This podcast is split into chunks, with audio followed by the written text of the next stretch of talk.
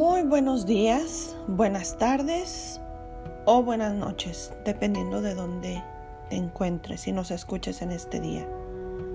Deseando que este día sea un hermoso día para ti que nos escuchas. Hoy quiero compartir un tema importante, el perdón. Pero ¿qué es el perdón? El perdón se refiere a la acción de disculpar a alguna persona o colectivo que nos ha causado algún tipo de ofensa. En las escrituras, la palabra y raíz griega que se utiliza para perdonar tiene una traducción literal de dejar pasar. Como cuando alguien deja de exigir la cancelación de alguna deuda. Se refiere a que en la palabra de Dios explica que el acto de perdonar significa dejar de sentir resentimiento por algún tipo de daño recibido.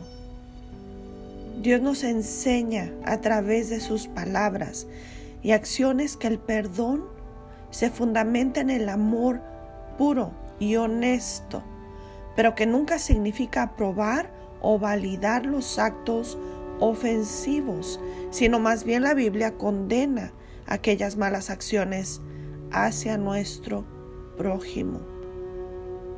Pero cuando aceptamos al perdón como guía, en nuestro corazón empezamos a dejar de sentir enojo y el rencor desaparece, lo cual beneficia directamente a nuestra salud física y emocional.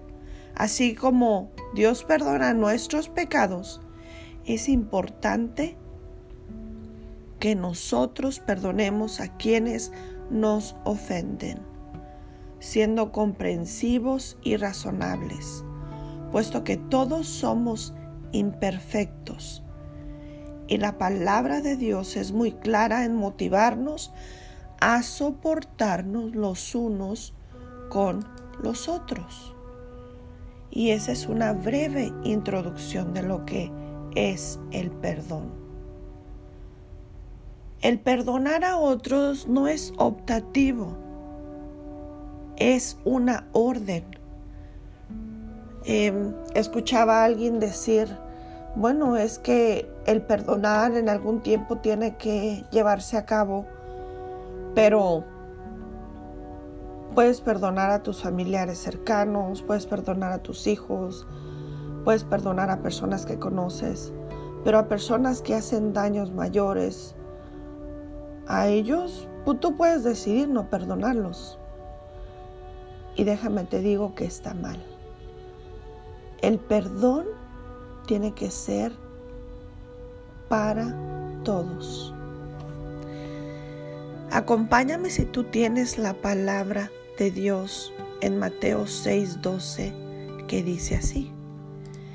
Y perdónanos nuestras deudas, como también nosotros perdonamos a nuestros deudores.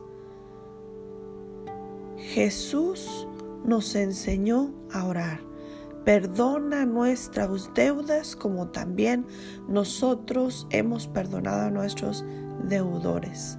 Él dejó claro que la oferta del perdón de Dios es inseparable de nuestra disposición a perdonar a los demás.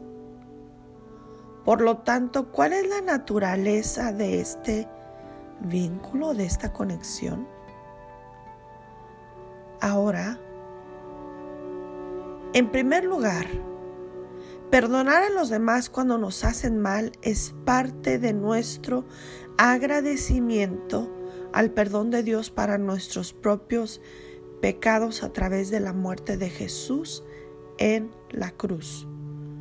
Su perdón está basado exclusivamente en su amor incondicional y en su gracia. Nosotros no lo merecemos. La palabra griega para pecado que leímos en Mateo 6:12 significa literalmente deuda, porque hemos roto la ley de Dios. Tenemos deudas con Él que nunca, nunca, nunca podremos pagar. Si le pedimos a Dios que cancele eh, nuestras enormes deudas, mientras nos negamos a cancelar las deudas diminutas que las personas nos deben, actuamos en el mejor de los casos de forma incoherente, errónea y en el peor con hipocresía. Así es, con hipocresía. Ahora acompáñame a leer estos versículos que se encuentran en el libro de Colosenses, capítulo 3, del versículo 12 al 15. Vestíos pues como escogidos de Dios, santos y amados, de entrañable misericordia, de benignidad, de humildad, de mansedumbre, de paciencia, soportándoos unos a otros y perdonándoos unos a otros. Si alguno tuviere queja contra otro, de la manera que Cristo os perdonó, así también hacedlo vosotros.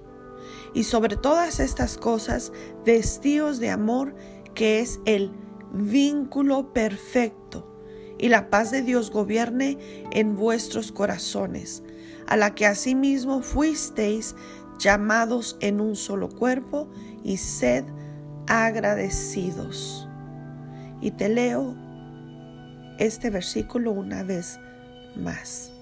Soportándoos unos a otros y perdonándoos unos a otros. Si alguno tuviere queja contra otro, y aquí me detengo, contra otro, no está diciendo contra tu hijo, contra tu padre, contra tu madre, contra otro, quiere decir en general, puede ser tu vecino, puede ser tu compañero de trabajo, puede ser cualquier persona alrededor de ti. De la manera que Cristo os perdonó, así también hacedlo vosotros. Y Jesucristo no perdonó nada más al que lo lastimó con los látigos. Jesucristo no, las, no perdonó nada más al que le escupió en la cara cuando estaba en la cruz. Jesucristo no perdonó a aquellos que lo mandaron a que fuera enjuiciado. Él perdonó a cada uno de nosotros, a todos. Bueno, continúo. En segundo lugar, el perdonar a la gente es una demostración convincente de amor a ella ya que Dios nos ama como Padre. Quiere perdonar nuestros pecados y restaurar nuestra relación con Él. Así como Dios nos exige que amemos a nuestro vecino, también debemos perdonarlo. ¿Y quién es su vecino? ¿Quién es tu vecino?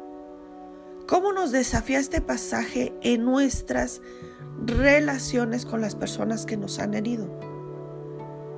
Finalmente, perdonar a los demás por lo que han hecho es una prueba confiable para nuestra fe. ¿Representa nuestra fe una diferencia real en nuestra vida? Perdonar a otros no es fácil, no es natural. Nuestra respuesta natural es querer tomar venganza. Y así es. Todos nos queremos vengar. Pero Jesús perdonó a sus enemigos como mencioné, que lo crucificaron. Antes de morir, Él oró al Padre, perdonarlos porque no saben lo que hacen. Padre, perdónalos porque no saben lo que hacen. Entonces aquí está una clara, un claro ejemplo, perdón, del perdón perdónalos porque no saben lo que hacen. Y si Jesús fue el mejor maestro de nosotros, así nosotros debemos perdonar. Te puedes liberar de muchas cargas y de muchas cadenas y ataduras si tú perdonas. Acompáñame a hacer esta oración. Padre nuestro que estás en el cielo.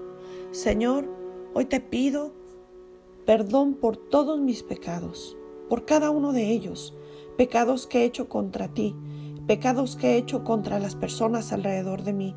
Hoy, Señor, te pido que tu Hijo Jesucristo entre a mi corazón como mi único y suficiente Salvador. Señor, escribe mi nombre en el libro de la vida.